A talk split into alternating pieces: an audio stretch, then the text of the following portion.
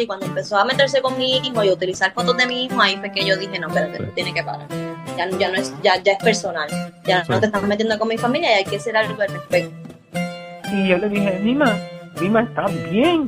Y ella tenía la mano para todavía parece estaba dormida, pero tenía la mano como me apretó la manita.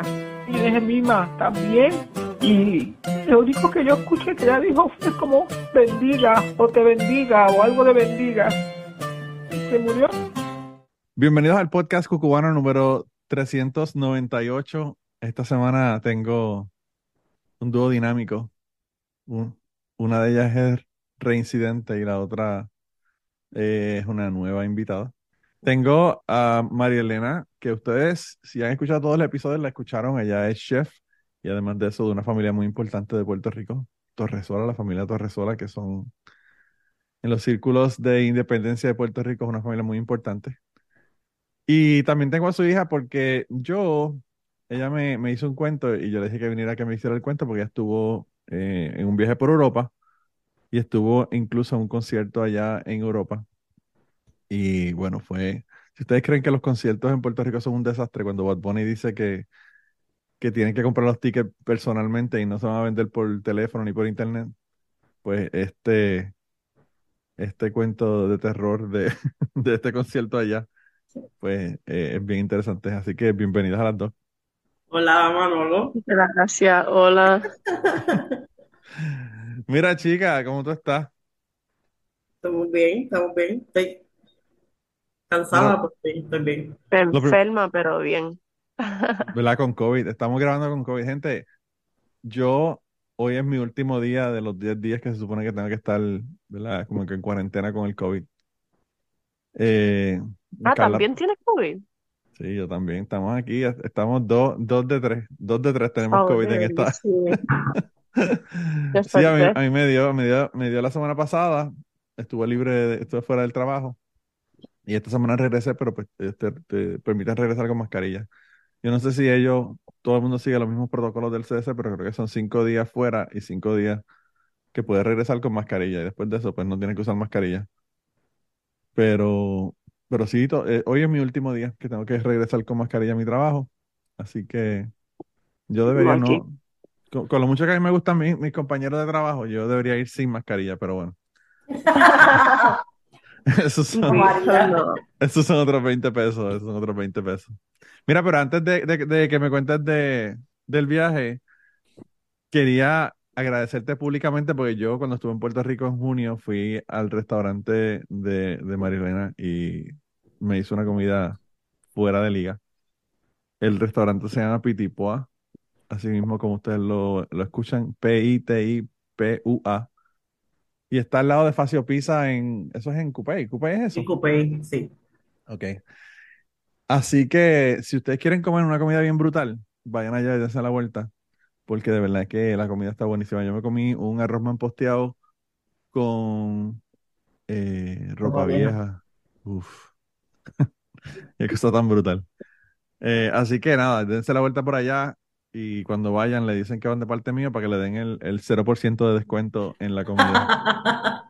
Le, le aumentan, yo creo que sí. Dicen que van de parte mía, le aumentan un 10% por encima por, Oh, por por- por lo que nosotros jodemos, ¿verdad? Eh, pero mira, cuéntame, tú, tú cuando yo estuve allá en, en Puerto Rico me dijiste que estabas a que dos semanas de salir para allá para ese viaje para, para Europa. Sí, ¿En qué países estuvieron de Europa? Porque fueron más de uno. sí, no, sí. Bueno, nosotros estuvimos eh, como país como tal, nosotros fuimos a Italia y a España. Fuimos a varias ciudades de Italia y a Madrid solamente en España. La idea de Madrid la, la- fue un- una cosa que nos pusimos de acuerdo a última hora que yo pedí, como que ya que estamos, ya que vamos para Roma y tenemos que parar en Madrid, pues vamos a quedarnos allí dos o tres días más. Y comer la porquería de comida de mi prima. No, pero no te adelantes, no te adelantes. Y no fue ninguna porquería. No, no, yo sé. Yo, yo mando a la gente para allá sin, sin haberla probado nunca. Pero yo, yo espero que sea buena, ¿verdad? Sí, sí, bueno, Carla te puede decir, a, a nosotros nos gustó todo bien rico. El Bueno, casal de papá Ajá, en sí. casa de Puerto, sí. estuvo bien rico, sí, y nos atendieron muy bien. Son muy, muy cordiales y sorprendentemente estaba bastante lleno el restaurante. Y ni de puertorriqueños, sino de españoles, que eso me dio mucha felicidad. Sí, fíjate, es bien interesante porque ella, ella yo creo que se ha mercadeado súper bien.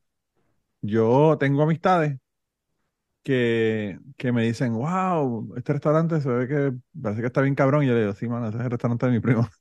Y le, se lo, no sé si se lo denunciaron por Facebook o qué rayos ella hizo. Eh, ella eh, está manejando las redes bien brutales y siempre que va alguien importante de Puerto Rico lo pone, ellos lo ponen en sus redes, salen en la Comay, salen en la Comay recientemente. Eh, Eh, ella, pone, ella pone, yo, yo la sigo ahí en Instagram y ella todo el tiempo está poniendo fotos de latinos, de puertorriqueños, de, su- de sus platos, de verdad que le, la maneja muy bien, yo estoy de acuerdo. Sí, sí, yo creo que sí, que hace un buen trabajo. Ella es súper charming, ¿verdad? Con la gente. Y, y bueno, obviamente siempre bien agradecida. Y, y si son gente famosa, más todavía, ¿verdad? Porque pues ella es media farandulera también. Yo, si tuvieras un restaurante y llega, qué sé yo, whatever, Piculín, quizás lo conozca. Pero, porque es alto, pero la única persona que podría conocer. Puede llegar Bad Bunny, yo no sé ni quién puñeta, o sea, eh, no, no sé si es que la gente se ve tan normal cuando están vestidos de, de civiles, ¿verdad? Sí. Pero como que el- ella ve la, la gente y yo digo, ¿quién carajo? Y tengo que leer quién rayos es la persona de abajo para saber quién es la persona eh, que Ella estaba se con tomó una foto. foto los otros días con Eladio Carrión. No sé si sabes quién es Sí, él, sé quién es Eladio Carrión, pero, o sea, conozco a Eladio Carrión, Carrión, conozco su música, pero si yo lo veo, no, no lo conozco, o sea, no, no, lo no sé quién es. sí, Eh, yo creo que, bueno, va a ser difícil identificarlo, yo creo que para mí también. Creo que uno ve a un famoso en, en vida real y es como, ay, ¿será esta persona? No, no. sí. Y Sí, sí, yo, es caminando. yo he visto gente y yo digo como que, diablo, parece un, chi- un chicle masticado. Eso, ese, ese Photoshop o ese, o ese eh, que le hacen con maquillaje y toda la mierda es como que un big deal. A veces, a veces yo voy al show y, me, y después voy y me retrato con ellos o le pido autógrafo o lo que fuera y cuando tú los ves tú dices, diablo, mano, este tipo tiene cinco capas de bondo de maquillaje. Y Pues, ahí es que, así que tú lo- los ves, pero pues. Eh, pero sí, sí, yo, aparte que a mí tampoco el farandulero me llama mucho, mucho la atención, anyway, tú sabes, yo, si a mí tú me dices la gente que a mí me gusta, si Mick Jagger llega allí, yo te digo que Mick Jagger llegó allí y lo conozco. Pero, pues, Ernita yo no sé si está gorda o flaca ahora, por ejemplo. Eh, sería yo con Bon Jovi. pues más o menos, sí, pues eso mismo, tú sabes. Y eso que Bon Jovi también parece un chicle masticado, estaba, está, Sí, sí, pero él se ha eh, mantenido muy bien dentro de, Ah, no, edad comparación con tiene. alguien como Vince Neil de, de Motley Crue. Sí, Bon exacto. Jovi, Bon Jovi está igualito, ¿sabes? Sí, Es más viejo, obviamente, con el pelo blanco, el pelo gris, pero, pero Vince Neil, Vince Neil parece sí que parece un chicle masticado y no canta una mierda tampoco. Y eso es, eso es lo peor de todo, porque si por lo menos cantara bien, ¿verdad? Pues por lo menos dice, ah, pero por lo menos tiene la voz, pero ni eso. exacto. Eh, yo escuché una- un concierto que hizo a, a finales del año pasado en vivo, un video en vivo que, que pusieron en YouTube y dije, wow, de verdad que yo no sé quién carajo paga por ir a ver ese tipo, pero pues. Quizá por eso hicieron un, un concierto con cinco artistas para, poder- para que la gente fuera por los demás, porque Mira, para yo ir a tuve verlos ellos no. oportunidad, yo tuve la oportunidad, Carla me regaló de, de Navidad o de cumpleaños, yo no recuerdo, eh, unas taquillas de para ver a, cumpleaños. de cumpleaños, para ver a Ariel Speedwagon y a Night Ranger aquí en Puerto Rico en.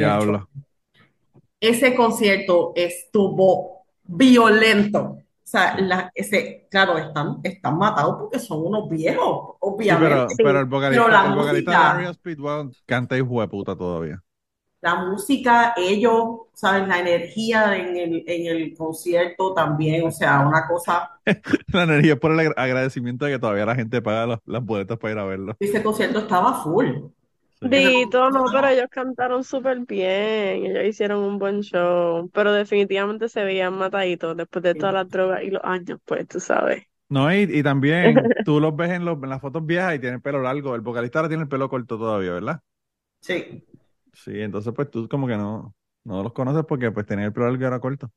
Pero yo fui a verlos a ellos en Bellas Artes y a pesar de que Bellas Artes es el peor sitio para uno ir a, a ver un concierto porque tiene, la acústica es horrible, es horrible, sí. Eh, hicieron un concierto cabrón. Pero un Es que concierto eso cabrón. depende de qué concierto sea, porque si tú vas a ver a, qué sé yo, a Dari Rivera o a Lucecita o algo así, que no, pero yo pienso que lo que tenga que ver con una banda, con, unos con, con una orquesta, Sí. o como se llame, realmente pues, no, Bellas Artes no es el lugar. Creo que el problema es que tú le metes distorsión a, la- a los instrumentos y se jode la cosa. Cuando la cuestión es más instrumental O instrumentos de cuerda, o, pues tú sabes, se oye mejor. Y yo pienso que lo que pasa también es que pues, Bellas Artes es más un teatro, tú sabes, que es para tú no tener, no tener ningún tipo de amplificación. Y eso con música no se puede hacer. Yo fui a ver, eh, yo fui a ver a Men at Work, Ya, rayo. sí, hace un ¿De montón qué de se años trata atrás. eso? Men at Work, Men at Work, yo estoy seguro que tú conoces la canción.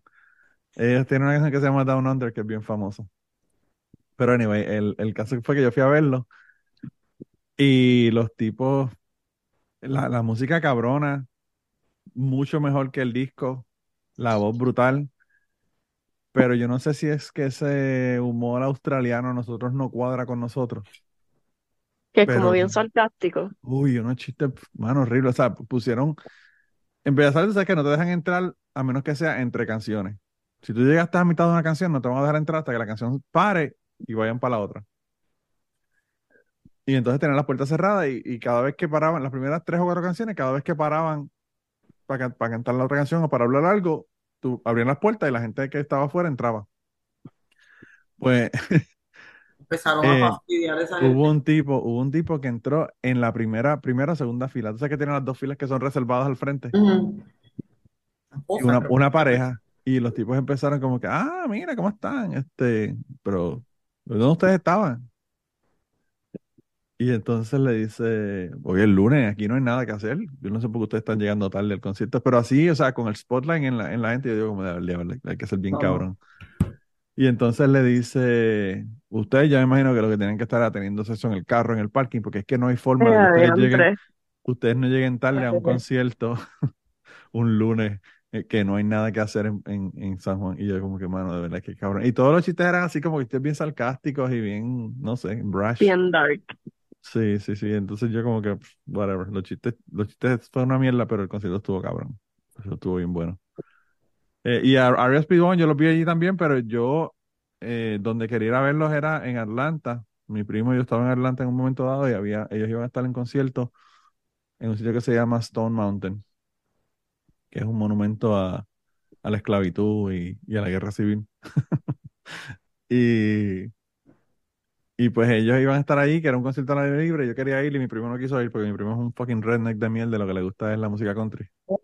Ah, Y pues bueno, hay algunas cosas de la música country que me gustan, pero no todas. él, él es un redneck 100%. Y lo interesante es que él es un redneck 100% y el hermano es totalmente lo contrario.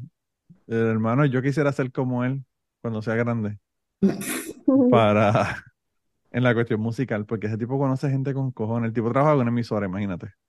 Ok. Entonces la música de él es bien ecléctica, él oye de todo, conoce de todo y pues te oye Elvis Costello, por ejemplo, cosas que la gente tú dices como que Elvis Costello tiene que tener como 20 como 20 este, seguidores. Yo creo, él, es- él es como que una persona que es como que un nicho, tiene que tener un nicho bien, bien pequeño de, de, de fans. No sabía ni qué era eso. Pues, pues él, No lo había eh, escuchado. yo creo que Elvis Costello sale en, Yo lo he escuchado adelante. en la película de, de segunda de Austin Powers. Pues ya entiendo por qué no me gusta. Sí, pero él es el tipo de persona que a lo mejor no le gusta tanto el tipo de música del artista, él le gusta la canción y pues Sí. coge de esas pequeñas canciones. Sí, y el tipo del conocimiento musical que tiene es brutal. De verdad que es brutal. Mi conocimiento, yo, modestia aparte, considero que tengo un conocimiento cabrón, pero el tipo es 10 veces más que yo. Y, y yo me imagino que es porque trabajaba en la emisora, tú sabes. Él le hacía la, la- él era, él trabajaba de disc jockey porque le gustaba. Cinco horas, cinco horas a la semana o 10 horas a la semana, una cosa así. Y el resto del tiempo estaba haciendo promociones, así que él estaba en contacto con todo este montón de músicos, con todo este montón de bandas nuevas, tú sabes. Y pues las, las conocía todas. Ahora no, ahora está vendiendo tacos en Savannah, Georgia. Qué cambio. Sí, el, el tipo ha hecho de todo. El tipo trabajó, trabajó de disc jockey, después trabajó con una, con una eh, cooperativa de ahorro y crédito, haciendo las promociones del, ¿verdad? De, de los- las ofertas y las cosas que tenían. Después se mudó para Costa Rica, abrió una, una tienda allá con como un, como una, un deli con pendejadas que son de, de salud, ¿verdad? Este, cosas para, para personas que están eh, cuidando su salud. Y después se mudó para acá, para, esta- para Estados Unidos de nuevo y, y creo que tiene un, una taquería. Su esposa es de Costa Rica, así que un, un, un medio, medio italiano, medio boricua con una costarricense vendiendo tacos en Sabana. Eso es lo más auténtico. Lo, lo más auténtico mexicano que vas a conseguir en Sabana es, es eso. Pero el tipo cocina cabrón, así que me imagino que tiene que estar brutales. Pero mira, no, no. bueno que no se reinventen. Sí, no, él, él- y él le encanta porque, o sea, él, él se fue para Costa Rica con, con dos semanas de, de aviso. Él estaba en la, en, en esta, ¿verdad? Emisora, en esta credit union, ¿verdad? Esta cooperativa de crédito trabajando y fue a Costa Rica de vacaciones, vio que estaban vendiendo ese negocio en la playa y dijo, fuck it, yo vendo todo y compro eso. Y eso hizo. Wow, Y dos semanas después estaba en Costa Rica. that's ballsy. Sí, el tipo, Ese sí que tiene cojones. sí. Y el tipo tiene cincuenta y pico de años y su vida es así, o sea, él estuvo, cuando mi tía estaba con cáncer, después que ella murió, él dijo, ah, yo creo que yo voy a dejar los empleados allí en la- el negocio y me voy un mes para España. Y se fue un mes, y se fue un mes para España, estuvo un mes en, en España viviendo allá. Ay, qué rico, yo quiero su vida. Con un bebé, con un bebé de, de año y medio, o sea, que tampoco es Yo te que iba a preguntar que si no tenía hijos, porque tiene un hijo y su hijo es feral, to- pero feral, feral. Él tiene una foto del nene sentado en la playa en nu, con las, nal- con las nalgas, ¿verdad? El, nene mirando hacia la playa, sentado. El nene tendría nueve meses, una cosa así. Y él estaba sentado ahí en la arena en la playa en nu y con la playa de fondo en la parte de atrás. Es un niño que, que de verdad que tiene una vida de, de ensueño, yo creo, porque mis hijos, mis hijos se ensucian la camisa y yo me encabrono. Y él, y él ve una, una, un joto lleno de agua y bache y, y ahí le dicen, vete y métete ahí, eh, está bien, relax, nos bañamos ahorita. Que eso es parte de ser niño. Sí, yo sé, pero yo soy demasiado, demasiado correcto, no sé, demasiado este aburrido quizás. Ser- No, Yo creo que esa es no. la, yo creo que esa es la palabra, aburrido. Y mi esposa más todavía, porque mi esposa, chacho, eso, ella, ella sí que es too much en cuanto a eso. Pero bueno. Mira, pero cuéntame del viaje. Entonces se fueron para allá y ustedes llegaron primero a Italia, ¿no? Pues mira, te voy a contar, todo el, todo el viaje fue porque ella, Carla, me, me llama un día, yo estaba trabajando, antes de yo trabajar en Pitipo, yo trabajaba en Facio Pizza, y yo estaba tra- trabajando, y ella me dice, mira mami, que compré las taquillas para el concierto de Harry Styles, y yo, No, yo no te dije eso. Pero que ibas a comprarlas, Yo a no te, yo dije que si yo me tiraba, es que yo llevo mucho tiempo buscando taquillas para él y es bien difícil. Específicamente, pues yo soy una despistada, yo nunca estoy pendiente de esas cosas. Y un día en Instagram salió que estaban vendiendo taquillas y yo, oh shit. Entonces mami nunca había ido a Europa y me la quería llevar, ¿verdad? Iba, iba a cumplir 50 añitos y me la quería llevar ¿Y conmigo. tú, y tú has ido antes? A Europa, sí, tuve ¿A la dónde? oportunidad de... He ido a París y a Barcelona eh, porque en el 2021, porque mi mejor amiga le surgió una oportunidad para trabajar en una pasarela en París y ella me dijo, ah, pues vente, ¿quieres ir a trabajar conmigo? Y pues trabajamos allí Oh, wow, qué brutal. en, en noviembre, octubre creo que fue. Sí, Yo voy, yo voy el año que viene para, para- yo voy para esos dos lugares el año que viene. A mí me encantó Barcelona, que, yo me enamoré de ese espacio, de verdad, la gente, y también nosotros no cogimos como que ese touristy vibe trip, no sí, yendo con destinaciones específicas, nos dedicamos a caminar y a conocer a los locales y fue una sí. experiencia bien bonita. Yo creo que voy a tener que hacer una, un, un mix de los dos porque nosotros vamos, es un viaje del, del nene de la escuela Ok, y, y creo que nos van a tener cosas planificadas, pero creo que tenemos días o medios días libres y eso es lo que voy a hacer, me voy a perder por allí. Eh, como los gringos eso son tan, sí, como los gringos son tan pendejos, yo quería ir a un show de, de flamenco Y lo tenían planificado y entonces eh, lo- lo- dijeron, "Mm, cambiamos este, este tour por este otro tour porque es que eso es aburrido, el flamenco es lo mismo, lo mismo, lo mismo. Y yo como que, cabrones, Que La cultura es lo que es no, lo fucking gringo, es que los ellos son fucking huevos sin gringos sal. son, eso es una mierda, tú sabes. Así que yo, yo, eso es algo que voy a hacer sin, sin planificarlo, con, ¿sabes? Sin que el grupo me lo, me lo haya planificado.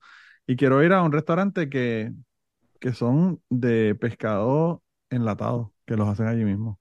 What? No Dicen que sabía está de cabrón. Interesante. Dicen que está cabrón. Dicen que de Entonces buen quiero que vayas a la Sagrada Familia. Ah, A bueno, mí sí, me tam- encantó. ahí, ahí yo me imagino que eso lo tienen planificado en el tour. I mean, Eh, sí, eso es como, eso es touristy, como ajá, es una destinación planeada, planificada, pero te, te lo sugiero. Yo no soy tan religiosa y cuando yo entré allí, ahí se votaron. De verdad, voy, yo voy a ir con, una lata de spray, de spray rojo para redecorar la iglesia. Yo fui a, yo fui a Sevilla a ver el, el, uno de los tres cuerpos de, de, de Cri- Cristóbal Colón. O sea, Wow. que Cristóbal Colón lo tienen en Sevilla, lo tienen en, en República Dominicana. Cristóbal Colón, cada, cada iglesia dice, no, está aquí, aquí es que lo tenemos. Pero no puede estar obviamente en tres lugares, a menos que le hayan cortado la cabeza y la pusieron en Sevilla y los brazos en, en República Dominicana. cuerpo real. Probablemente ninguno de ellos, pero pues todos dicen que está ahí, entonces pues tú sabes. Eh, pero yo voy a ir, el viaje, el viaje mío es a París dos días, Bordeaux un día, después voy a ir a País Vasco, después voy a ir a Pamplona, después voy a ir a Toledo y después voy a ir a, a Barcelona dos días. O sea que voy a estar viajando prácticamente todo el tiempo. Y, proba- nice. y probablemente no voy a poder ver nada porque con ese itinerario tan cabrón de...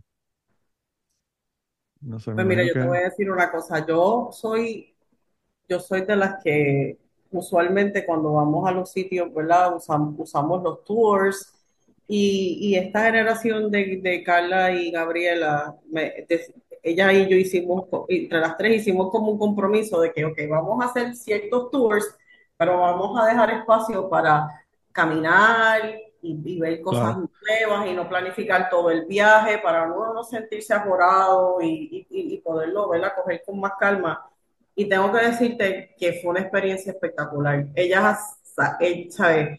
Caminamos tanto y tanto que de verdad que me, fue bien. Fue una experiencia diferente, pero fue una experiencia bien, bien chévere.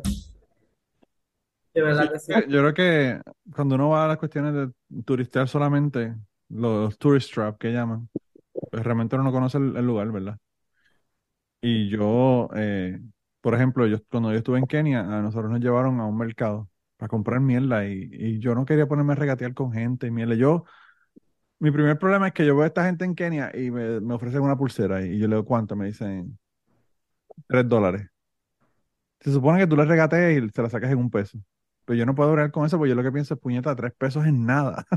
Y este tipo lleva una hora aquí haciendo esta pulsera, ¿entiendes? Sí, yo pienso lo mismo. Y entonces, pues yo no puedo. Y entonces yo, a nosotros no, nos llevaron a un mercado, todo el mundo ahí regateando y peleando y jodiendo y buscando mierdas que yo no sé ni para qué se la querían llevar porque esas eran cosas que se rompían y, y nosotros tuvimos 26 días en un viaje. Yo no sé cómo carajo esa gente evitaron que se les rompiera.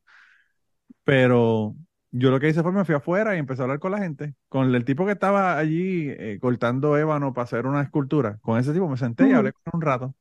Y eso me pareció mucho más interesante que ponerme a regatear que si la pulsera me la vas a dar en tres pesos o me la vas a dar en un peso, ¿sabes?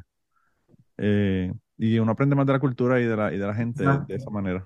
Pero eso pues, mismo Se te nota que a ti te gusta conocer a gente con tanto podcast y eso. bueno, claro, ¿no? Y aquí, y los cuentos que me hacen aquí, ¿no? Y de, y de que yo tengo historias con cojones, porque había una bruta de Chicago que fue con nosotros que yo de verdad que no podía hablar con ella.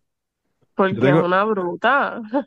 yo tengo una foto, yo tengo una foto de ese viaje, y la consigo, te la voy a enviar. Nosotros estamos en dos, en dos, tú sabes, los, las van esta que se levanta la parte de arriba y tú, la mitad del cuerpo está por fuera viendo los safaris. Ajá. Pero nosotros estamos en dos van de esas porque éramos 13 personas y no cabíamos todos en una, pues teníamos dos. Y en un momento dado nos dicen, wow, mira, ahí hay unos, le- unos leones chingando, ¿verdad?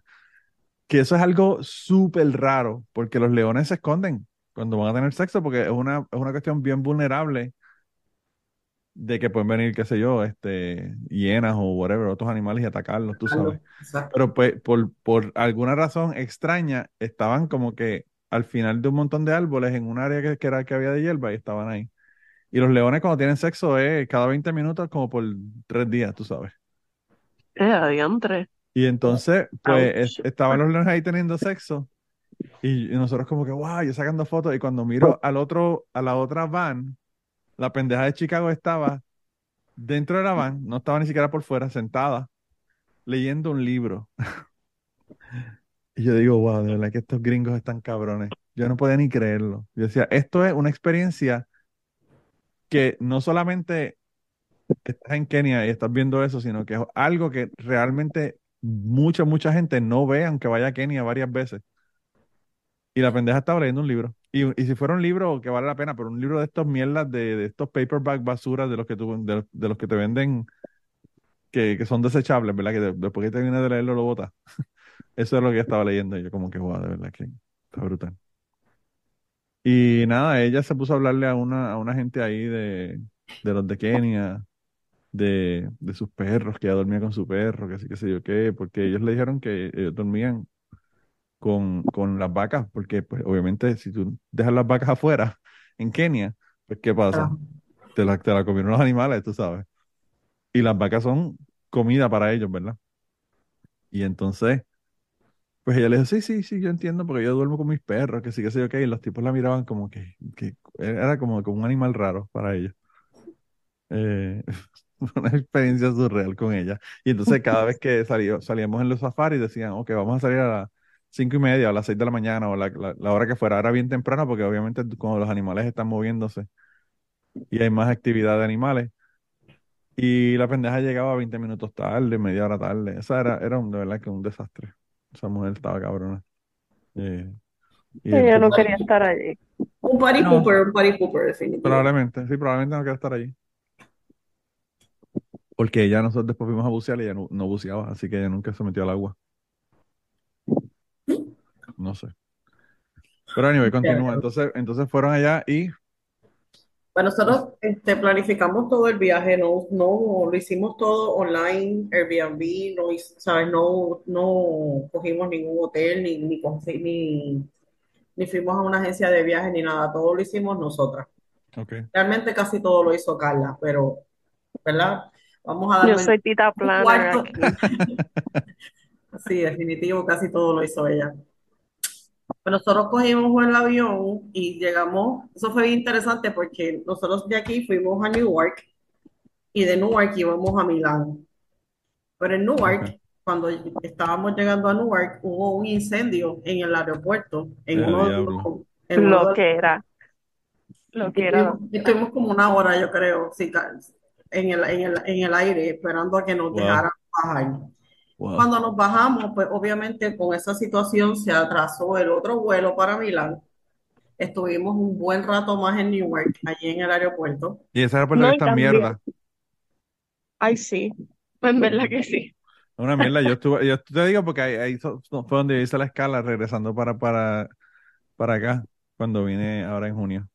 Ah, ok, pues sí, ese Pues ahí donde estábamos esperando para el vuelo, la mayoría de los, donde tú pones a cargar el teléfono, no servían, estaba lleno, no había casi silla, nos tuvimos que Horrible. sentar ahí en el piso. No hay nada de No, comer. pero tam- Yo me tuve que meter en un Exacto. Firehouse Subs. Y yo como que, ugh.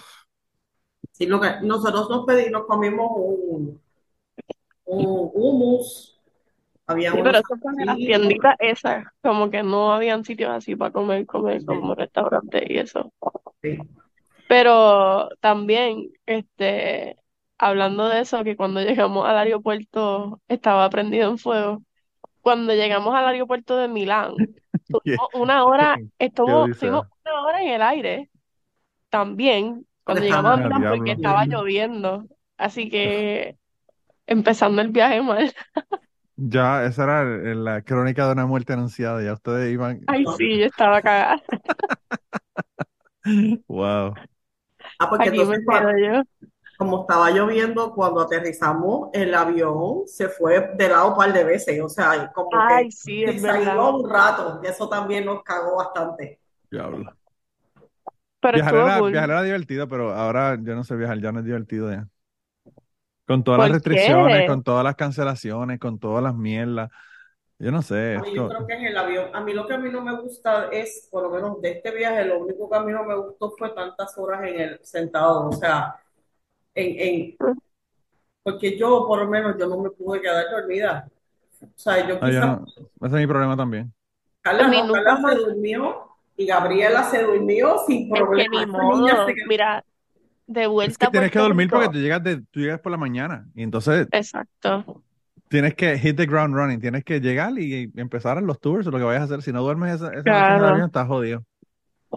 No, y también como que llegando de vuelta a Puerto Rico fueron 26 horas de viaje, Uf, un día completo y no duermes. The things that does to you. Tienes que descansar. Yo dije que yo iba a aprovechar a dormir en todos los vuelos.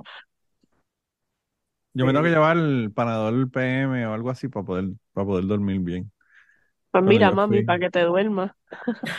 Mira, dale, lo pensé. el, el español con el que yo fui al, al viaje de África y, y de Madrid. eh, me dice que cuando el nene, cuando él tenía un bebé, cuando el nene de él era bebé, que by the way, cuando yo fui con él ya estaba, era senior de, de la, de la high school.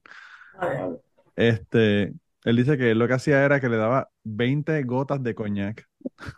¡Eh, adiante! Emborrachado, ahora emborrachado. Y yo le digo, pero, pero ¿por qué no le das Benadryl? Y me dice, bueno, él era doctor, ¿verdad? Él era cardiólogo. Él me dice, no, el coñac es lo que tú le puedes dar a un bebé y que realmente tiene el, el más mínimo o sea, el daño. No. No, le hace le, tanto efecto, exacto. si le das Benadryl le das otra cosa, pues obviamente son otros químicos, otra mierda. Pero él, él decía, eh, son, con un gotero tú le das 20 gotitas de coñac ya y el, el bebé duerme todo el viaje. Qué clase cabrón. Wow. Al bebé recién nacido para para esto, para que durmiera todo el viaje. Pues nada, llegamos a Milán finalmente. eh, cogimos, nos cogimos un Uber, llegamos al Airbnb. El Airbnb estaba, era como un pueblito en el campo. No estábamos en Ay, súper lindo, súper lindo. hermosísimo. Que no había nada que hacer, mira, no había ni un restaurante como en, wow, 30 kilómetros, te lo juro, como súper lejos. Wow. exacto. Y como nosotros Pero había un bar al frente. Perdón, sigue, Carla. Pero había un bar al frente de donde nos estábamos quedando. Y pues, no teníamos nada de comer. Y como habíamos estado todo ese tiempo en el vuelo, nos tomamos, nos tomamos un nap y fuimos para la barra pensando en que íbamos a conseguir comida. Y no sé si has ido a Italia, pero los bares no venden comida, son un bar, eso es para beber y ya. Sí, sí. En, en Eh, España por lo menos tienen tapas o algo así, pero en, en, en Italia parece que es diferente. Bueno, nosotros nos no- dieron un pancito con sa- salsa de tomate y queso. Nos, nos frieron unas bolitas que parecían de, de queso. Y yo no me acuerdo qué fue lo otro que nos dieron. Y ya, y, y eso fue gratis con la bebida. Pero allí la pasamos tan y tan brutal. Con los- claro, como nos dimos una borrachera de tres pares, estábamos loquísimas todas.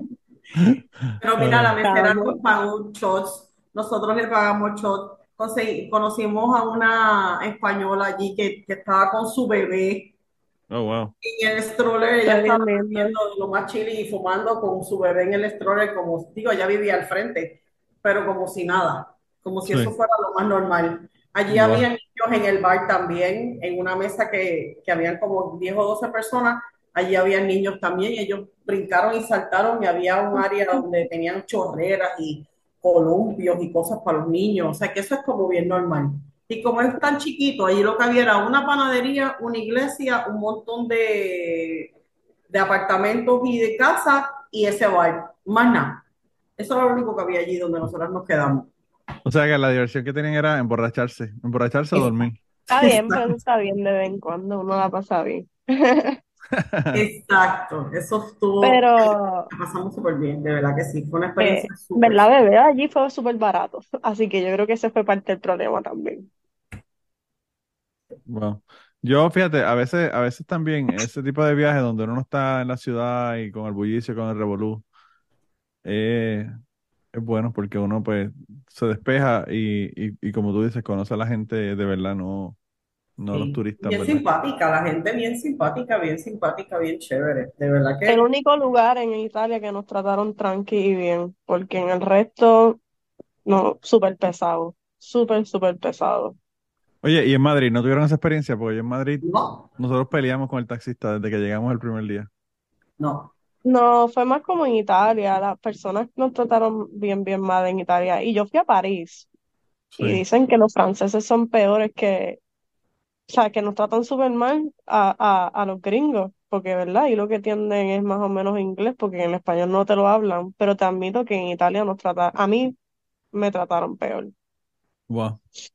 Hm, Sí, es como yo estudiando psicología entendí que hay un- una actitud de blanco y negro, como que son personas que la indecisión, la procrastinación, es como que ese in-between, ese gris, ellos no les interesa y se, y se molestan contigo también.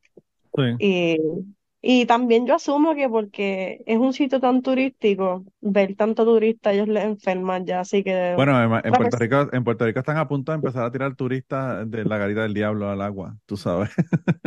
Y me Sí, imagino que que, me imagino que allá puede ser, puede ser más o menos la misma cosa. La cantidad de gente que había en, de turistas en. Florencia Y también, también tú tienes unos turistas, o sea, está cabrón, o sea, yo, yo, la, la actitud que a veces tienen los turistas gringos están cabrones.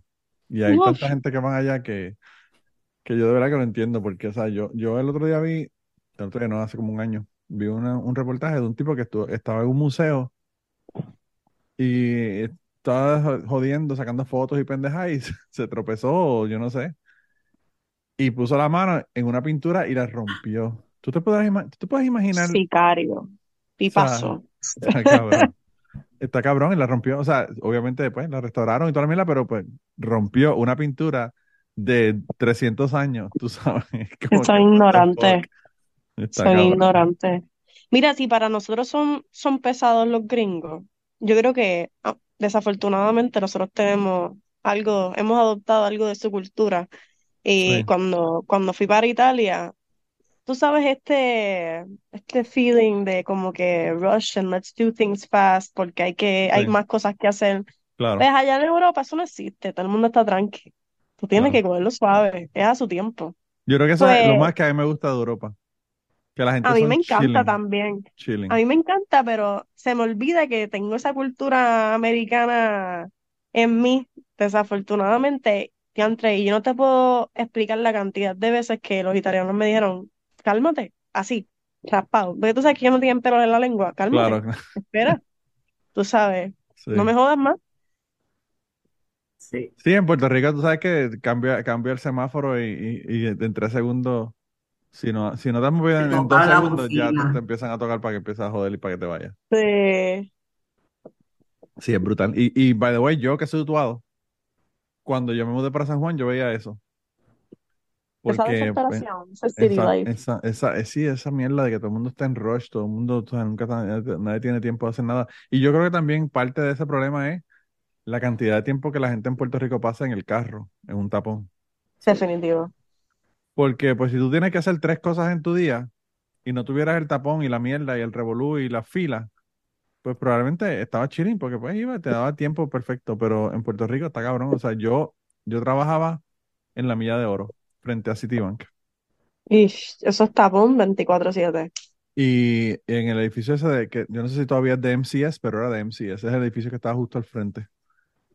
Y yo vivía en la avenida Roosevelt, digo, la avenida Roosevelt no, la, la urbanización Roosevelt, a una cuadra del Hospital del Maestro. Estamos hablando de, ponle el Ciperle, más o menos por ahí. El Y, Ciper a- Legal, donde está el, donde está el Popeye ahora. Sí, yo sé. Y eso ahora es, eso serán, ¿qué? ¿Dos kilómetros? ¿Tres kilómetros? Yo creo que no llega a tres kilómetros. Y a mí me tomaba una hora y 45 minutos llegar a mi casa, cuando yo salía de mi trabajo. Porque me tomaba, me tomaba una hora ir del séptimo nivel del parking a la salida del parking. Una hora para salir del parking. Y Puerto 45 Rico minutos, y para ti. 45 minutos para, para ir tres kilómetros. Ya. Cabrón, o sea, eh, eh, Era mejor caminar o con una bicicletita ibas del trabajo.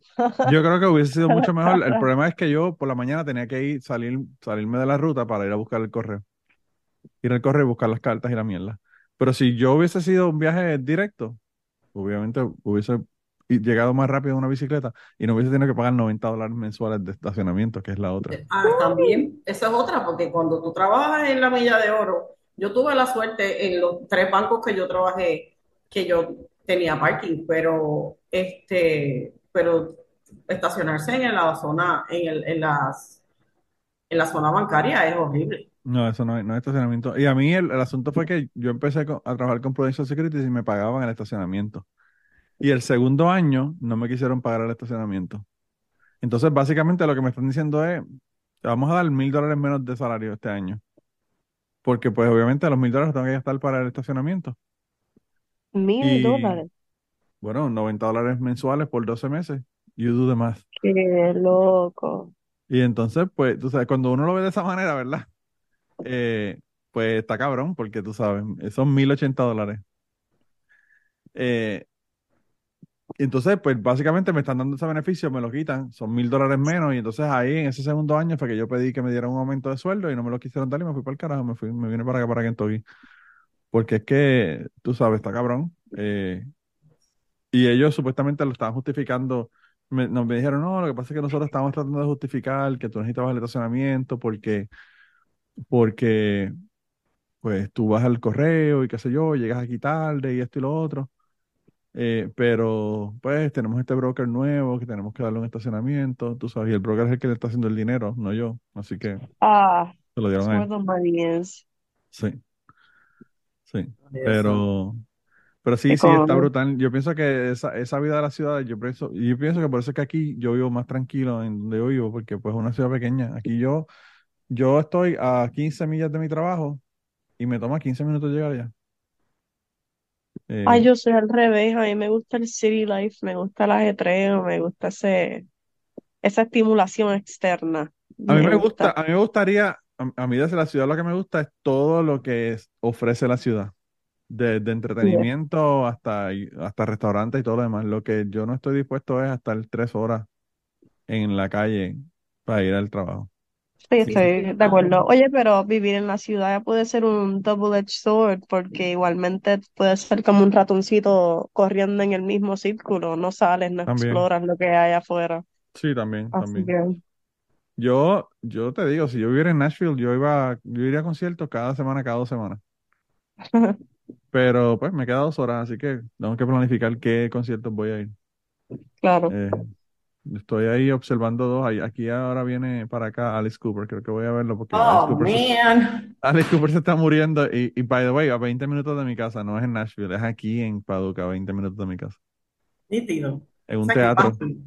Así que yo creo que voy a ir a verlo, eh, voy a, voy- voy a tener que ir a verlo porque es que no voy a poder justificarme no verlo. Y estoy pensando en llevar, y estoy pensando en llevar al nene, a mi nene menor, a ver a Kiss.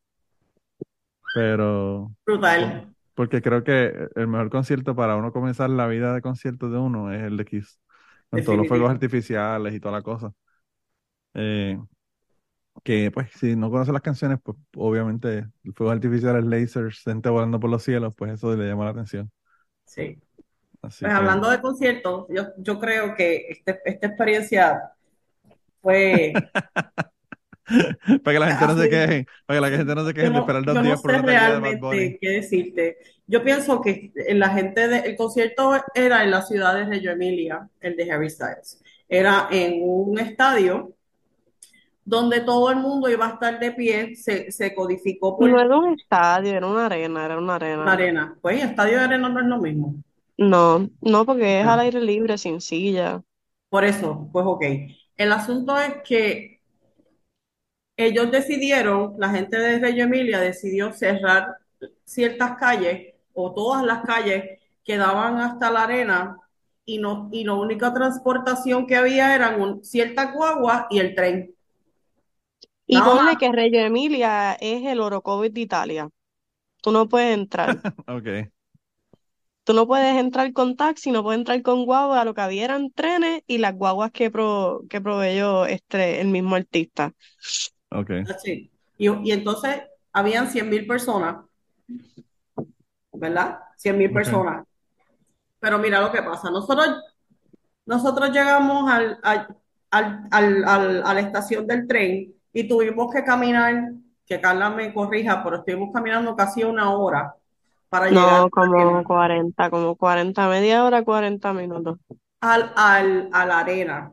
Más cuando entonces llegamos a la arena, tuvimos que caminar otro rato más para llegar a la zona donde nos se supone que estuviéramos paradas a ver al, al chamaco. El, el, Pero la- una pregunta, esa, esa ciudad no es una ciudad muy grande. No, vaya, No, eso- es chiquita. que- Ese es el campo. Porque yo hubiese pensado que él hubiese estado, qué sé yo, en, en Milán o en, qué sé yo, Exacto. Florencia o... Todo el mundo pensaba que era lo mismo. Lo que sospechamos es que se trata de como traer el turismo a Reggio Emilia. Me imagino que le dieron Sí. un buen deal por la arena. También pues- es una cuestión céntrica en varias ciudades. Que puede que la gente estaban es ahí que- y que hayan viajado, ¿verdad? Este, Allí había gente de todos los países, de todos los países, de todas las ciudades del mundo. Allí nosotros vimos, en la guagua, nosotros vimos argentinos, venezolanos, eh, Chilenos. de De República Dominicana. japoneses, chinos, coreanos. O sea, había de todo lo que tú te puedas imaginar, había allí. Pues el, el, el concierto empezó bastante, no, no tuvimos que esperar tanto por él. Eh, se tardó más porque lo importante de este concierto es que era el último de su Concierto. último tour. Era la última, ¿cómo se Ah, la, llama el, esto? el- el último, la última noche de- del, Exacto, del tour. del, del último tour porque él, va- él se iba a coger un break. O sea, que era como lo, Ah, era como lo máximo. Sí, sí, sí, nosotros no lo sabíamos, nosotros nos enteramos después que Bueno. era ese, o sea, que a ese concierto era al que, al que nosotros íbamos a ir. Pero el, el chamaco cantó súper bien, la verdad es que entonces tú Nosotras éramos las únicas locas gritando allí porque ellos no gritaban. Qué raro. otra Nosotras así, eh, carilla. Yo te digo que si Harry Styles hubiese hecho un concierto en el Choliseo, eso se hubiese caído. Allí la gente no gritaba. Nos miraban hasta mal. Aquí yo, yo fui a ver, yo fui a ver, en una ocasión yo fui a ver hace como, qué sé yo, te, te diría que hace como 13 años. Fui a ver a, a este a Juan Gabriel en Nashville. Entonces, pues obviamente, en un estadio que caben 28 mil personas. Wow. Y, y estaba Juan Gabriel ahí, y pues obviamente son latinos, y va- venía gente de ciudades 5, 6, 7 horas de distancia que viajaron, porque obviamente en el medio de los Estados Unidos, quizás Juan Gabriel podría haber hecho un concierto en Chicago, pero pues aparte de eso, maybe Atlanta, o sea que en Ujú. esta área no hay nada que, que en la vida que, que pueda venir Juan Gabriel. Y entonces, pues vino gente de un montón de gente y habían 28 mil latinos en un, en un sitio. Y entonces Juan Gabriel, tú que tú sabes cómo son los conciertos de Juan Gabriel, que eso es una locura, él bailando, Sí. jodiendo, brincando. Y todo el mundo parado. Nadie estaba sentado. Y, y los, los ujieres y los, y los guardias, por favor, siéntese, siéntese. Y yo como que estos cabrones no entienden la cultura de entienden la concierto cultura. de, los- de los Claro. hispanos, tú sabes. Bueno, la, Eh. la- entonces otra cosa de. Otra cosa bien graciosa es que tú veías a todas las personas alrededor hablando su idioma, el italiano, el de esto y lo otro, pero cuando Sí. llegó el momento de cantar, todo el mundo se sabía la canción en inglés. Claro. No te hablaban sí. otra cosa, pero te hablaban la canción sin problema. Qué brutal, ¿verdad? es otra cosa, como que el language barrier se nos hizo bien difícil a- hablar inglés o español. Yo tuve que hablar italiano la mayoría del tiempo. Así que que ellos se, se supieran esa canción, para mí fue como, wow, que tú, No. tú probablemente ni sabes lo que el tipo está diciendo. Está brutal, está brutal porque pues como la música trasciende, ¿verdad? Sí. Trasciende eh, las barreras de, de- de lenguaje y todo demás. Yo, ah, bueno, yo hacía el podcast Polifonía de, de música con Catástrofe y Catástrofe le encanta el K-pop. Yo no- bueno, ella está cogiendo japonés para entender las canciones. Pero Qué yo decía como que yo no puedo escuchar música que yo no entiendo lo que me están diciendo. Y si voy a escuchar música que no entiendo lo que me están diciendo, tengo que ir, traducirla y saber qué carajo es lo que están diciendo. Exacto, yo pienso lo mismo. Yo escucho a esta gente ahora, esta generación cantando unas cosas que tú dice, pero loco, pero tú estás escuchando lo que tú estás cantando y la gente te dice, pero es que yo no estoy pendiente de eso, yo estoy, me gusta la Claro, música y pues, y yo como sí. que no, no. Pues yo pienso que las líricas pasaron a un segundo plano. Y en verdad es, entendible. Ahora lo que está trendy es los, sabes, bailar Mover y, el culo, y claro. ahora, bueno, no mover el culo solamente, sino ser más expresivo con el cuerpo por, de- por ponerlo lindo. Y, Diste lo mismo que yo. y, y pues nada, tú sabes, yo creo que las líricas pasaron a un segundo plano y ahora es más sobre los beats y, y eso. Claro. Sí, Bueno, es, triste. Es ¿Qué va a pegar más en el video? Ah, no, definitivamente. Cu- Cuando la música tú la escuchas para, para eso, para bailar, para brincar, para, pues obviamente sí. Y eso, pues el reggaetón, eso es lo que ha hecho con la música. La música es para el ambiente de party, ¿verdad? Eh, y yo de verdad que a veces yo escucho a personas como Taylor Swift y sus canciones a veces son súper lentas, súper, a veces hasta depresivas en mi, en Ey, mi cuidado, esa es mi mujer, yo no En, sé. en mi, en mi no assessment. esa, perdóname, esa es la mujer de todas las mujeres, esa es la Ernita de los Estados Unidos, la Esa tipa es despechada, una tipaza. la despechada que odia a todos los hombres y que la han tratado mal y que ella no es el problema. Ha, ha tenido mil problemas con mil personas, pero el problema no es ella, como mi tía que se casó diez, cinco veces, pero el problema no es ella. Bueno, no creo que se trate de eso nada más. Yo creo Mira, que ella, el marketing de ella es eso, como que ella crea canciones para mujeres que se sientan en ese, en ese vibe, ese breakup vibe, o el enamoramiento vibe, pero ahora ya no está haciendo tanta música de eso, de, de relaciones. no, no, y la Eh, música es completamente diferente a lo que era antes. Pero, o sea, es sí, un trend, es un trend que está ocurriendo porque Olivia Rodrigo también es ese, ese vibe. Olivia Rodrigo, todas las canciones es la son de High School, la de High School Musical, Carla. sí. Ajá, ok. Todas las canciones son de despecho, de que me dejaron, qué triste. Mira, ahora ya tengo mi licencia y puedo ir, Arlene, ¿no? Tú, tú quieres estar conmigo, pero ya no. Tú sabes eso, como que, what the fuck. No sé. Es como, me pasa lo mismo con esa música que lo que me pasa con la música country, que habla de pickup trucks y, y cervezas y, y ir a, a, a disparar en el, en el range. Eso a mí no me interesa, tú sabes, no, como que no, no tengo un vibe con eso. Que está perfecto y, y son súper populares, pero pues no, no es mi, no es mi estilo, ¿verdad? Sí, No me identifico con ella. Eh, Entiendo. y Pues nada. aparte de que, aparte de que mi música es, hardcore, o sea, mi música es más rock, no tan pop. Y pues, Yo creo que hablando del rock, yo, yo recuerdo cuando Carla era pequeña, nosotras teníamos un trato. Nosotras por la mañana escuchábamos a Magic o a Alf- Alfa Rock antes de que muriera. Diablo, Eh, ¿verdad? y, y después de regreso de la escuela, pues entonces se escuchaba lo que ella quisiera escuchar, la música que fuera. En aquel Sí. momento ella bailaba, so era más hip hop y todo ese tipo de música.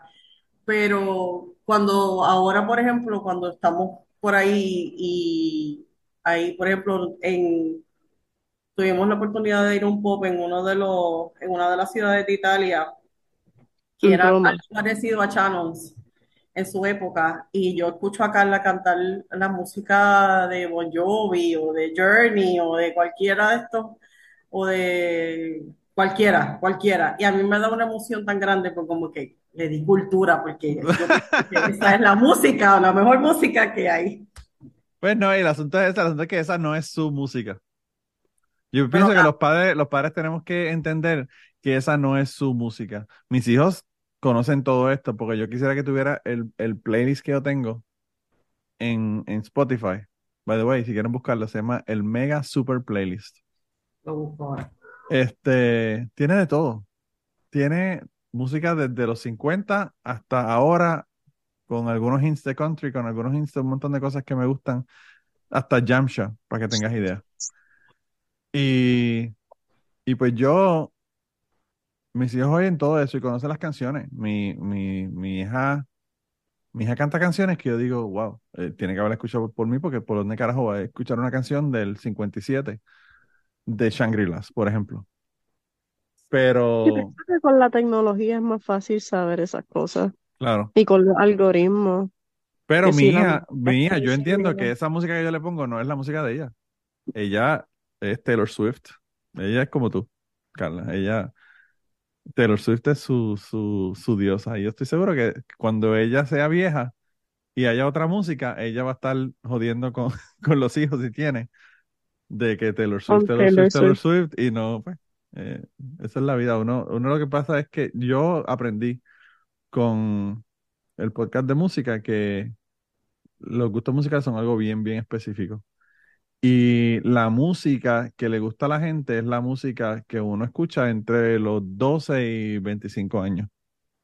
Y después de ahí uno puede escuchar música, pero ninguna música le va a evocar sentimientos como los que le evoca la música que escuchó cuando él no era, uno era, Es estaba en esos años. cierto, por lo menos en mí, yo te puedo decir que Por el, bueno, me imagino que es por ese sentido de nostalgia, to feel young.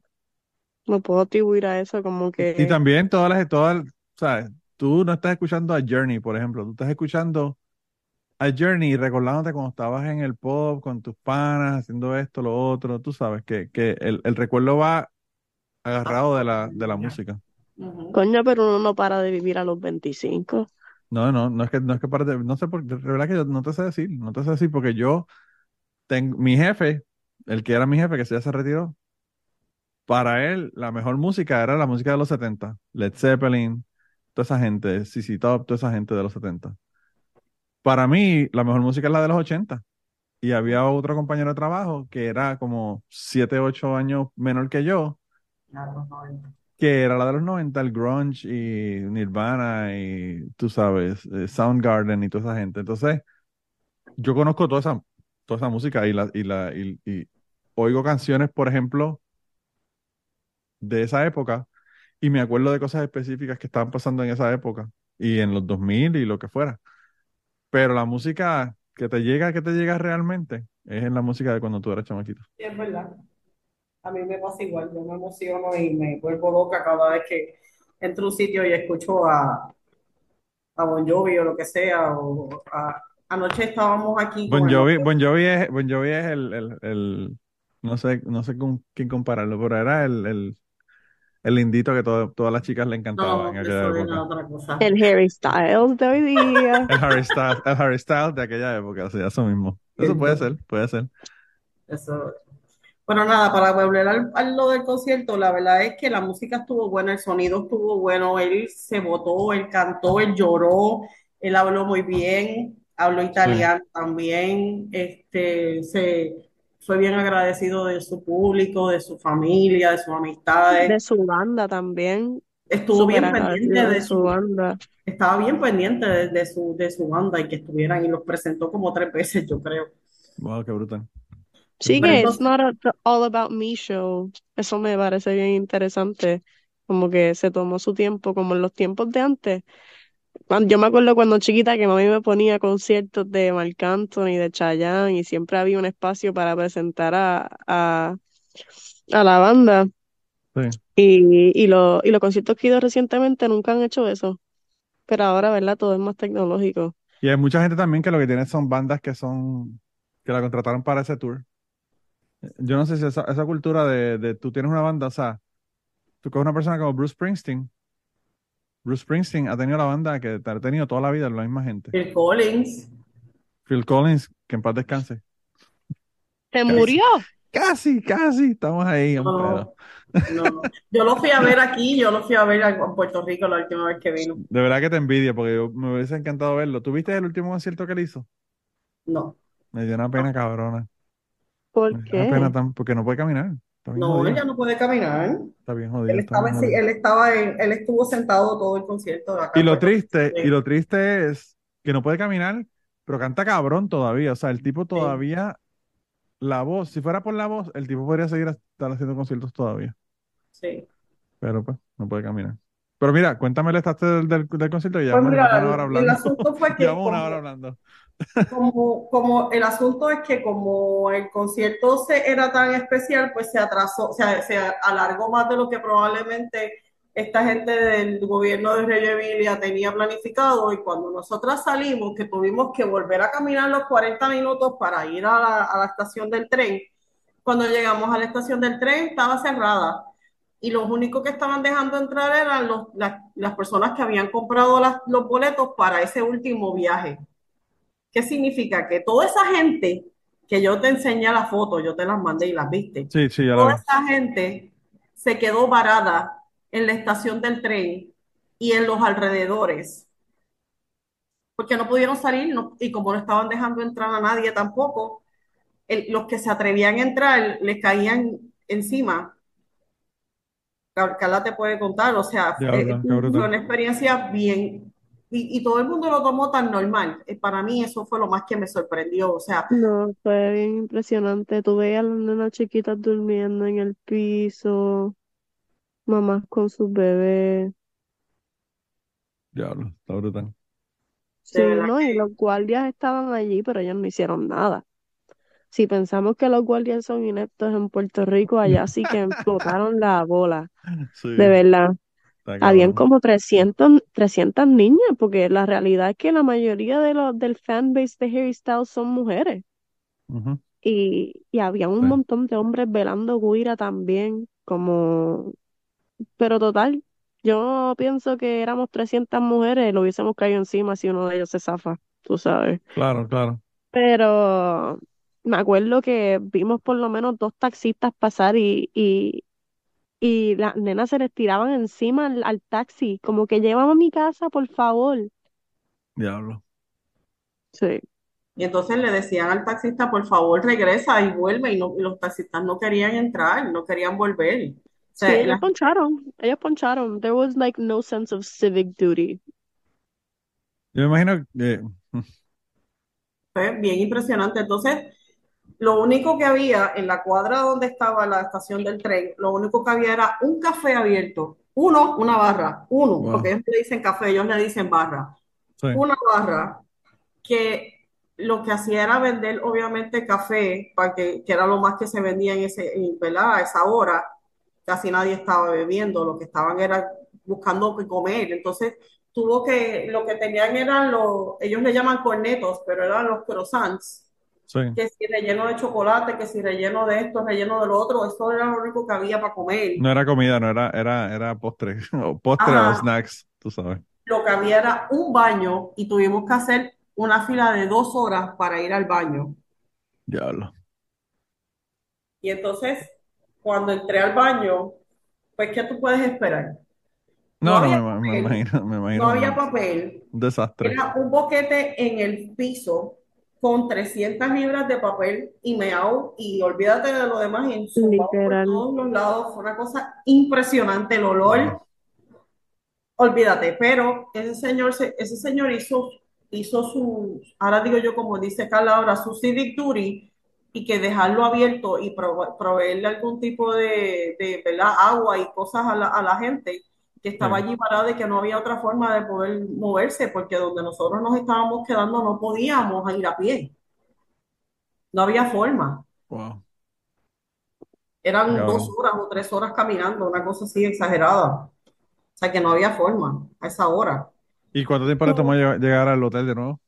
¿O al Bueno, pues Airbnb? salimos a la una del concierto y llegamos a las 7 de la mañana a la casa.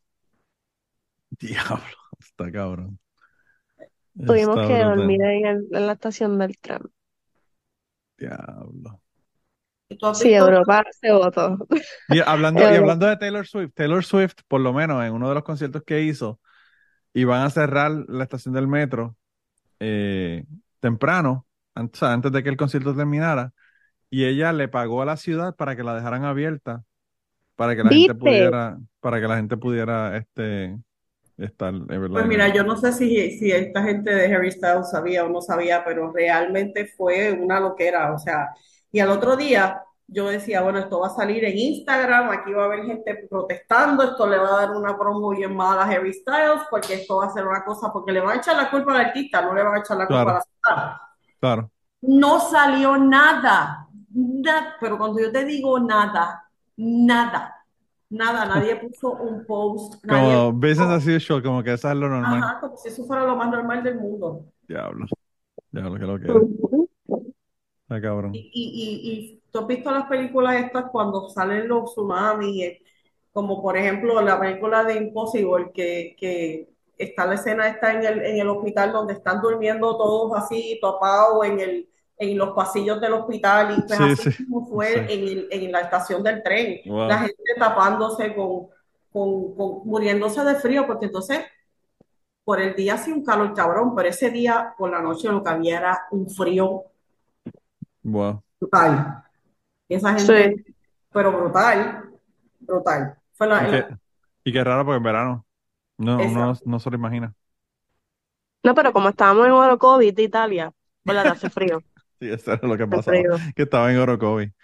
Eh, yo, Pero lo que pasa es que estoy, estoy parcializado con la cuestión del frío, ¿verdad? Porque pues, yo, Sí, no. yo aquí pues eh, ya, me- ya no puedo bregar. Ya voy a Puerto Rico y me, me sofoco. No puedo bregar con el asunto. No, yo, No, esta- pero hace calor. esta hace calor.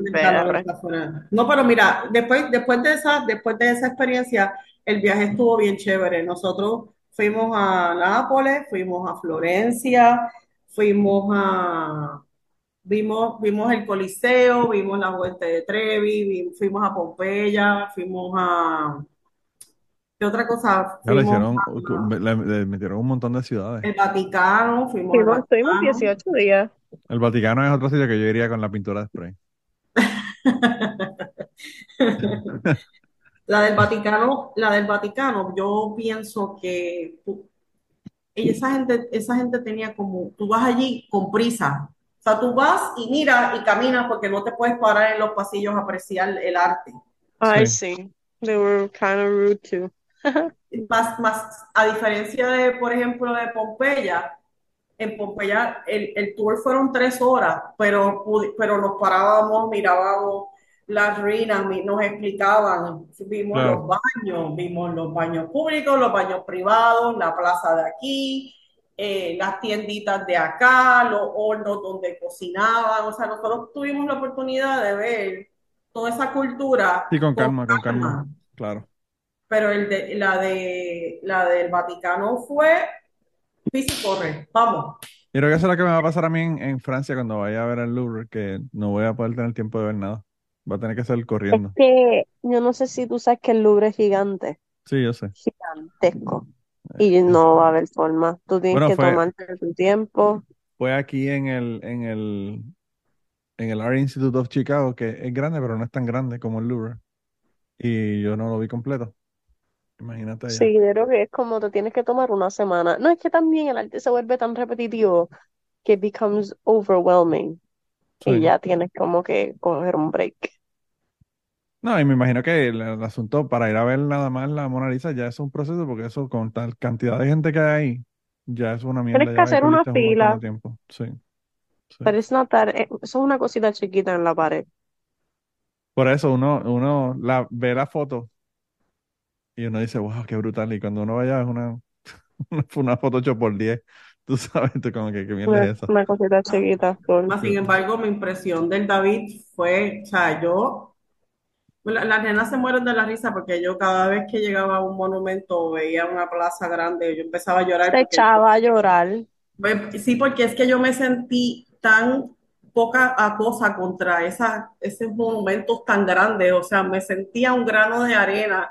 con- Y entonces es tan majestuoso y es como, entonces pues obviamente tú tienes que decir, yo estoy aquí, yo logré venir y me lo estoy Claro. gozando lo Sí, ese estoy es el asunto también, que uno, uno lo, lo ha visto tanto en libros, en fotos, en documentales, en, en Tú lo estudias películas. tantas veces en, en diferentes clases.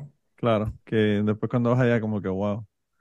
Eh, y a veces es bien, bien interesante porque también uno es bastante cínico. Yo en una, en una ocasión yo estaba con un compañero de trabajo. Él vive en Puerto Rico, pero, pero él vivió en 23 ciudades diferentes. Él era Navy SEAL y cada, cada seis meses estaba en una ciudad diferente. Y, y, él, y nosotros fuimos y, y íbamos a ir a reunirnos con unos, con unos clientes en San Juan. Y mientras estábamos esperando, nos sentamos en los banquitos que están frente al Banco Popular allí, frente a, en, en Viejo San Juan, frente a la plaza que hay donde juegan domino la gente y toda la pendeja. Y nos sentamos ahí frente al, frente al, al edificio ese que era del Banco Popular y él me dice, wow, mano, tú no sabes la cantidad de veces que yo soñaba estar aquí, en, en San Juan, en el Viejo San Juan.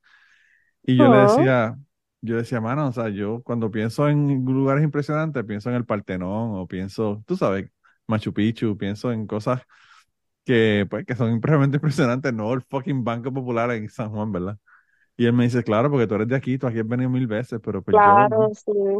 Y entonces, pues eso es lo que le pasa a la gente, tú sabes, la gente, para la gente que, que trabajan allí, pasar por el Coliseo es como que, pues mira, ahí está el Coliseo, tú sabes, pero para nosotros, obviamente, llegamos allí y decimos como, wow, diablo, qué cosa tan cabrona, ¿verdad? No, eso, entonces la historia, la historia que va a, la- Claro.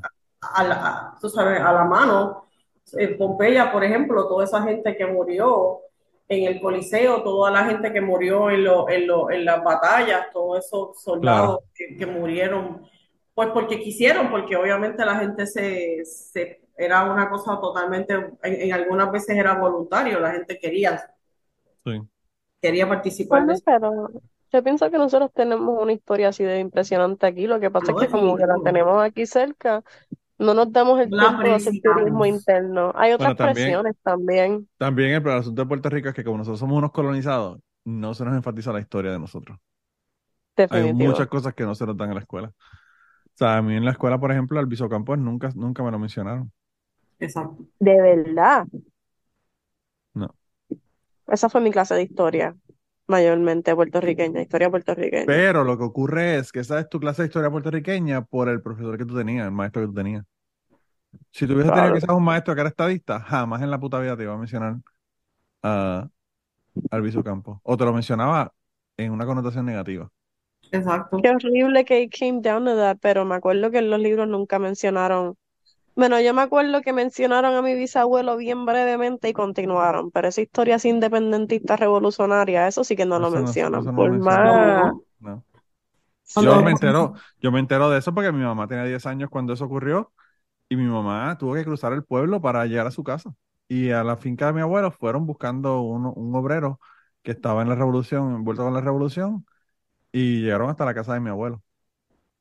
Sea, que ese es la- el, el contacto de mi familia con el asunto. Pero, pero si mi mamá no hubiese, no hubiese contado sobre eso, jamás en la vida yo hubiese sabido del asunto.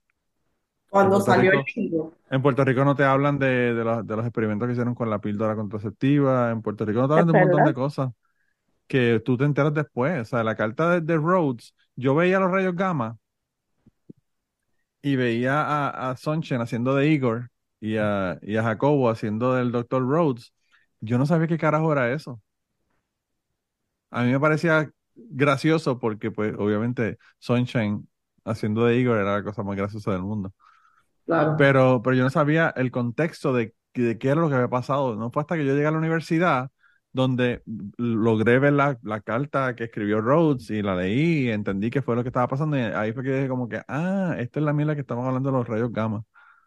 Porque pues obviamente si tú no haces esa asociación de esas dos cosas no las entiendes. Y en Puerto Rico pues pasa eso. Y, y, y la historia es bien parcializada dependiendo del, del Claro. profesor, el maestro que tú tengas. Eso porque es yo tuve- 100% cierto. La historia de Qué Estados triste Unidos. que la educación se trate de eso también, cuando se Sí. supone que sea algo objetivo, no subjetivo. Claro. Sí, yo, y yo estaba hablando con, la semana pasada con, con Jan de Tu Madre TV y, y le estaba comentando sobre eso. Las noticias pasan lo mismo con las noticias. Las noticias tratan dependiendo de, de cuál es el, el, el, ¿verdad? La, línea editorial que tiene el medio que te está dando la noticia. Y pues deberían, debe- debería haber noticias que son, mira, estos son los hechos y tú haz tus propias conclusiones, tú sabes. Eh, pero, pero pues lo mismo pasa con la historia y con los maestros. Yo tuve maestros que eran súper independentistas que me hablaban de algunas cosas y maestros que eran súper estadistas que no, no hablaban de, de eso. Mira, cuando sabes. salió el libro, cuando salió el libro Tiempos Revueltos, a, a mi papá lo llamaban. eh, de- mi papá estuvo casi un semestre completo yendo a, a Coupéville a dar charlas sobre el libro y, y pusieron el libro como parte de cosas que tenían que estudiar y en la universidad también ahora, después, obviamente después, ya a nosotros, a, a mí por lo menos, si no es porque yo participé indirectamente, ¿verdad? Porque mi familia me, eh, eh, eh, me, me dio la oportunidad de darme toda la información para que yo pudiera formar mi propio criterio pero no Claro. todo el mundo tiene esa suerte, o sea, no todo el mundo tiene la habilidad o tiene la, la, la posibilidad de conocer realmente lo que pasó en este país. No, no, y aquí, y, y en los Estados Unidos mucho menos todavía, porque aquí Claro, Yo he escuchado personas que me dicen, ah, los militares, porque hablan de, qué sé yo, que es una, una golpe de Estado. Ahora con la cuestión de, de, de enero 6, ¿verdad? Ah, que los militares nunca se usan, los militares nunca se atacarían a ciudadanos, a ciudadanos de, Estado- de Estados Unidos. Porque eso es en las reglas de ellos de que no van a atacar a los, a los, a los ci- Y yo le digo, cabrón, en mi pueblo tiraron bombas. En Utah tiraron bombas. ¿De qué estamos hablando? O sea, y eh, no lo saben, pero obviamente si la gente con la que yo estoy no tienen ni puta idea que Puerto Rico es parte de los Estados Unidos, pues mucho menos van a saber que son ciudadanos y mucho menos van a saber que los bombardearon en 1950. Eh, y si tú le dices eso, probablemente lo que te dicen es, ah, bueno, claro, pues sí, claro, si, si eran unos revolucionarios que lo que querían era derrocar el gobierno, tú sabes, y te lo justificas de esa manera. Entonces, pues, eh, no hay forma de tú ganar, ¿verdad? Con la gente. Pero en Puerto No. Rico, claro, en es Puerto Rico, fanatismo. El fanatismo es el enemigo número uno de este país y el analfabetismo. vete, vete a Plaza Las Américas, a la, a la terraza de Plaza Las Américas, a la gente que están comiendo, y párate y le dice, ¿usted sabe qué pasó en 1950 en Puerto Rico? Y nadie te va a decir que hubo una revolución. La- el, el 70% de las personas no, van- 1%. no van a tener ni puta idea de, que, No de que tú le estás hablando. Sí, es verdad. Tristemente.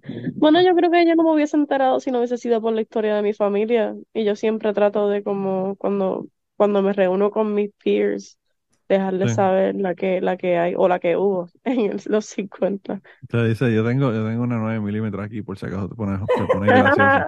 No se puede poner muy gracioso. No, pero yo trato de llevarlo siempre a- al museo de, de, De Canales. Blanca, sí, de Blanca Canales y, y de al, al CEMI, En Puerto Rico, a la en, en piedra Utuado, escrita. en Utuado todavía está en, lo- en los edificios donde se tiroteaba la policía con los, con los revolucionarios. Y en Jayuya está también donde se subió la, la bandera La por bandera. Sí. Tú sabes que el edificio en Puerto en Utuado, el edificio que tiene la bandera bien grande, ahí arriba es donde, donde estaba, donde estaba, donde fue el tiroteo. Justo ahí donde estaba esa bandera. Wow. Eh, y Somos ahí yo tengo un amigo, yo tengo un amigo que, que está haciendo tremendo trabajo porque él es profesor de la universidad y él hace recorridos históricos por el, el casco del pueblo Utuado. Y empieza donde empezó la revolución y se mueven, y aquí murió esta persona, y aquí- ahí está la clínica que lo, que lo llevaron, pero la persona se murió como quiera, tú sabes, y te da todo, toda la historia. Y está bien cabrón realmente el trabajo que está haciendo.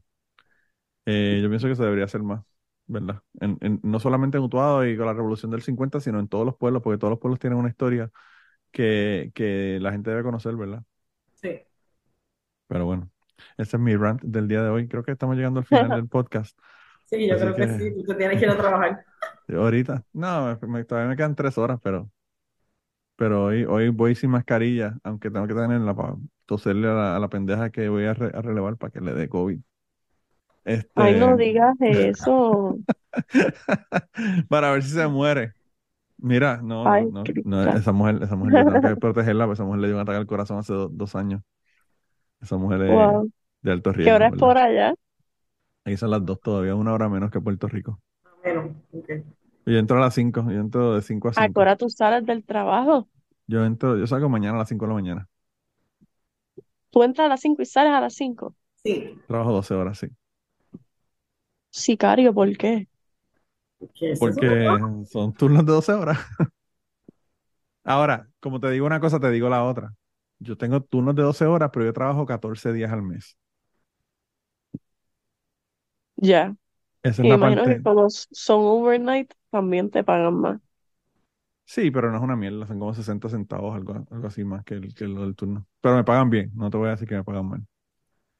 Eh, lo que sí es que, pues, cuando tú tienes, estás trabajando las 12 horas, esos días no tienes vida, ¿verdad? Porque yo me levanté ahorita a las 12 y a las- ya a las 5 me ir para el trabajo.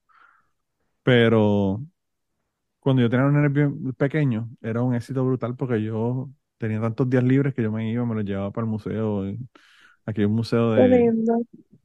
jangueaba con ellos, los llevaba al parque. Tú sabes que uno tiene mucho, mucho más tiempo para compartir con la familia.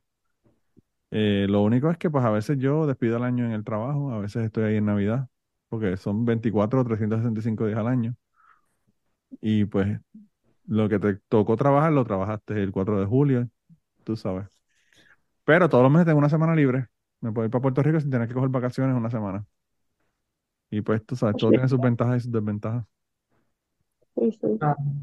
A mí me pasa igual, o sea, en en la, en la industria donde yo trabajo, También. eh, yo, tú sabes, yo vengo de trabajar en el banco, que yo tenía mis vacaciones y tenía mis holidays, y, y acá no, acá yo recuerdo haber despedido años haciendo platos y trabajando y, y navidades, eso qué, no, eso no existe. Claro. No, y yo tengo la ventaja, o sea, yo tengo la ventaja de que despido el año allí a veces, pero me pagan bien. Mi prima, por ejemplo, trabajaba en Puerto Rico en Walgreens y tenía que despedir el año en Walgreens y lo que le pagaban era una mierda, ¿entiendes? Claro. O sea, es que pues por lo menos tengo esa ventaja de, de que a pesar de que tengo que hacer todos esos días jodidos, pues por lo menos, por lo menos me pagan bien, ¿verdad? Sí, pero tú sabes una cosa, ya yo, yo, yo vengo, cuando yo trabajaba en la banca, yo trabajaba tantas y tantas horas y, y, y siempre pendiente a- al dinero y al dinero y al dinero. Y como tú vienes a ver, yo traté, ¿verdad?, de poder estar para todas las cosas de, de Carla y, y, y los momentos importantes y no tratar de no perdérmelos, pero la calidad de tiempo que tú le dedicas, aunque estás ahí, tú realmente no, no 100% estás ahí porque estás cansado, porque tienes el, porque por más que vas, tú- hay veces que no te puedes quitar el trabajo de la mente, por lo menos en lo que yo trabajaba, ¿verdad? Que Sí, yo no, mi trabajo no, mi trabajo no, mi trabajo yo. Ahora mismo la planta puede estar explotada en fuego y a mí no me importa. Nunca me traigo trabajo para, para la casa ni nada. O sea Sí, que pero no es lo mismo, acuérdate que yo estaba trabajando sí. con gente que estaba perdiendo sus casas porque, No, no, no, claro, y tú, y tú, y tú- y en la banca, o sea, es algo que tú no puedes darles como los restaurantes, la misma mierda. O sea, sí, tú, tú sales de restaurante y cuando tú no estás haciendo platos para los restaurantes, estás preparándote para los platos que vas a hacer, exacto. O sea, que estás jodido, no hay, no hay break, Estás pensando no en que hay, tienes que comprar, en, en, en que hay que preparar, en cuándo, qué vas a hacer en qué día y todo de claro. Y yo estoy grabando, yo estoy grabando en mi casa hoy, pero yo grabo en mi trabajo, veo Netflix. O sea, mi tiempo de ocio es en mi trabajo. Claro. Ya. Porque, pues tengo tres niños aquí y obviamente, tú sabes, 6, 7 y 14 años, son, esos son tres full times. Y la esposa, pues, otro full time. Pero pues eso no se lo digo a ella, pero después se enoja. Pero, pero ella es bastante full time. Bueno, Eh, pero anyway, de todos modos, gracias por estar aquí. De verdad que me encanta siempre hablar con, contigo. Y a la gente de Puerto Rico, dense la vuelta por Pitipua porque de verdad que la comida está cabrona. La sí. comida está brutal. Y Carla, yo no te conocía, así que qué bueno que tuvimos la oportunidad de compartir. por tenerme, un Aunque sea gusto, virtual, aunque sea virtual, ¿verdad? Pero pues, Bueno, pues Algún fíjate, día nos conoceremos en persona. exacto. deja ver Cuando la próxima vez que vaya para allá. inventamos algo y hacemos un... Yo estoy trabajando en Pitipú, así que Ah, pues probablemente mira. si te llegan nos veremos. Ah, pues perfecto, sí, sí, perfecto, claro. No, y ustedes saben que en Kentucky hay muchas cosas que ver, que si quieren venir a ver cosas interesantes, vengan para acá. Y, Lo- y en, y en Nashville, en Nashville, todos los conciertos del mundo paran en Nashville. Así que si quieren venir para acá, me avisan y vamos. Ah, pues sí, claro. Aunque sea, aunque Harry. Styles, no me llama mucho la atención, pero aunque sea Harry Styles. O Taylor Swift, Tremendo concierto. o Taylor No. Swift. Chequeate, Oye. chequeate, vete a Ticketmaster y pon Nashville para que tú veas. Esa gente, mano, o sea, uff. Yo, a mí lo que me molesta a veces es no poder ir a los conciertos que quiero ir, porque son tantos y tantos y tantos que no hay forma. Yo fui a ver a Cindy Lauper. Y Fui a ver a Cindy Wow. Lauper en el Ryman Auditorium, que son 2.000 personas y es una iglesia de hace 100 años, 100, 125 años atrás. O sea, que te podrás imaginar la acústica que hay en ese sitio. El- yo no he ido a ningún sitio en el mundo donde el, el sonido sea tan cabrón como en ese sitio. Imagínate. Y ese mismo día, a la misma hora, estaba tocando Scorpions. Y yo quería estar en dos lugares a la misma vez, pero pues no Sí, pude. no, claro. Tuve que escoger a, tuve que escoger a Cindy Lauper. Así que, que sí, eh, Yo voy a ir el, el domingo, voy a ir a ver los hermanos Rosario al Coca-Cola Music Hall. oh wow, diablo. Los hermanos Rosario, bueno, de verdad que eso, eso suena tan 90s. Me agarraste por el pelo y me tiraste en el 93. Exactamente. Pero eso tiene que ser un party cabrón, me imagino. Pero porque esa gente, seguro, esa gente le meten brutal. Esa le gente, ese, ese, ese ritmo es tan y tan, por más que a ti no te guste la música, ese ritmo es contagioso y no, no puedes no moverte. Sí, así mismo, así mismo. Pero anyway, nada, gente. Entonces nos vemos la semana que viene. Yo, deja ver, yo tengo un par de gente ahí en schedule, así que veremos a ver qué va, qué tenemos la semana que viene. Todavía no sé Qué exactamente qué vamos a tener. Gracias por, por la oportunidad y como siempre, están bienvenidos en Piticoa y aquí en Puerto Rico, este, ¿verdad? A la orden siempre. Está bien. Perfecto. Pues Nos nada, nos vemos la semana que viene, gente. Cuídense. Bye. Bye. Y antes de terminar el podcast del día de hoy, queremos dar las gracias a las personas que nos han ayudado, ¿verdad?, para hacer el podcast posible. Eh, la primera persona que quiero agradecerle es a Raúl Arnaiz, que me hizo el logo de Cucubano. Eh, Raúl Arnaiz lo consiguen en patreon.com slash Raúl Arnaiz y allá pueden ver sus trabajos. Realmente Raúl es tremendo artista. Y además de eso, la canción del podcast la canta Maida Belén con Rafi Lina en la guitarra y Kike Domenech en el 4. Queremos darle las gracias también a ellos por permitirnos utilizar la canción para el podcast. Además de eso, a mí me consigues en patreon.com slash Manolo Matos o me consigues en Twitter como Manolo Matos y el podcast lo consigues como Cucubano Pod. Así que por allá nos puedes enviar mensajes, nos puedes decir eh, que nos quieres contar historias, te puedes autoinvitar a participar en el podcast. Siempre estamos buscando invitados nuevos que tengan historias interesantes, así que no, no dudes en llamarnos si tienes una historia que nos quieres contar. Y nada, espero que pasen una semana increíble y nos vemos prontito.